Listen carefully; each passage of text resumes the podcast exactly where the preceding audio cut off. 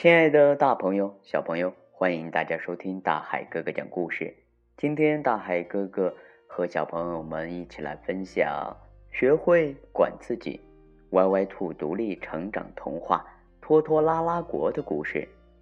这本书的作者是陈梦敏，绘画张文琪，宗讲策划由海豚出版社出版。今天大海哥哥首先和大家来分享第一篇。被老妈赶到拖拖拉拉国。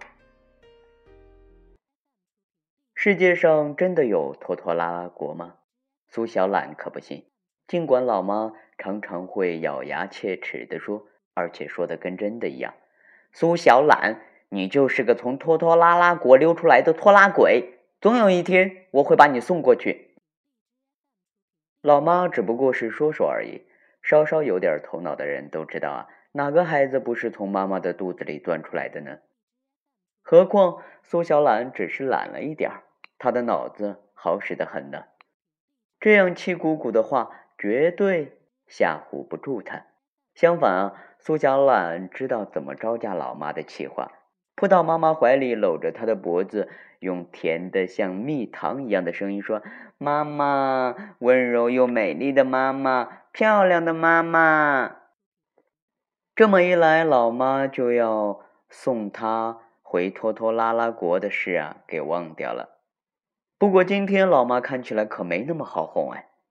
苏小懒，老妈掐着腰，皱着眉，一点儿也不顾及自己的美好形象，站在房门口，发出一声横扫天下的狮子吼。苏小懒知道事情有点严重了，妈。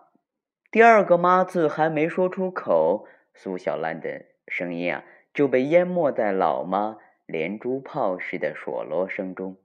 苏小兰，你你可真是太过分了啊！我早上我怎么跟你说的？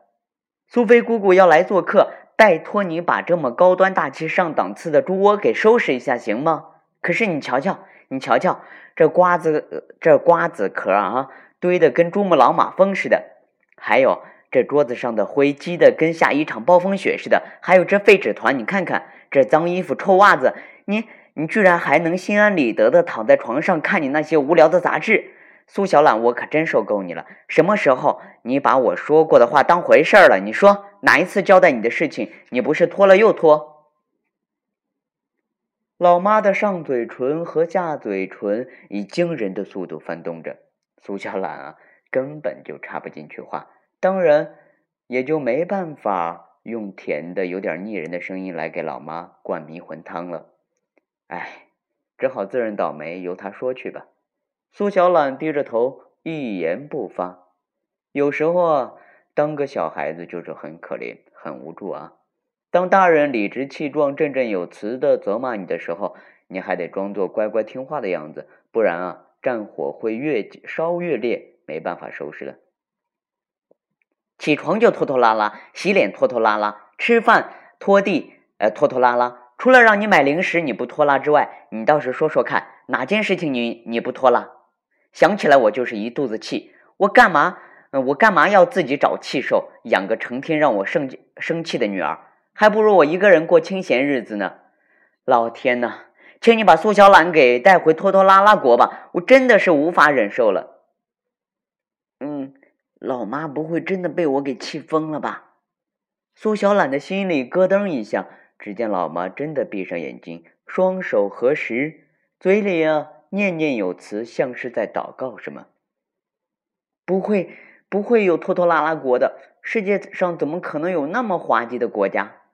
苏小懒只是懒，又不是傻，他才不信这种荒唐的说法呢。妈妈，好了，妈妈，我错了还不行吗？我这就去收拾。趁着老妈安静下来的空档啊，苏小懒赶紧换上一种最诚挚的语调说话，让人觉得他快把心都给掏出来了。然而，已经迟了。苏小懒刚登上拖鞋站起身来，突然就觉得身子一软，头晕乎乎的，一下子就跌坐了下去。可他并不是跌坐在床上，而是跌入了一团团白茫茫的雾气中。不断的坠落，坠落，好半天才扑通一声在草地上着陆。苏小懒一抬头啊，只见眼前有一个高大的门楼，上面写着五个大字：“拖拖拉拉国。”亲爱的大朋友、小朋友们，今天呢，大海哥哥给大家分享的拖拖拉拉国的故事的第一篇呢，先到这里就和大家说再见了。如果你想知道苏小懒接下来发生了什么故事呢，请你继续收听大海哥哥讲故事。大海哥哥的微信账号是幺五八。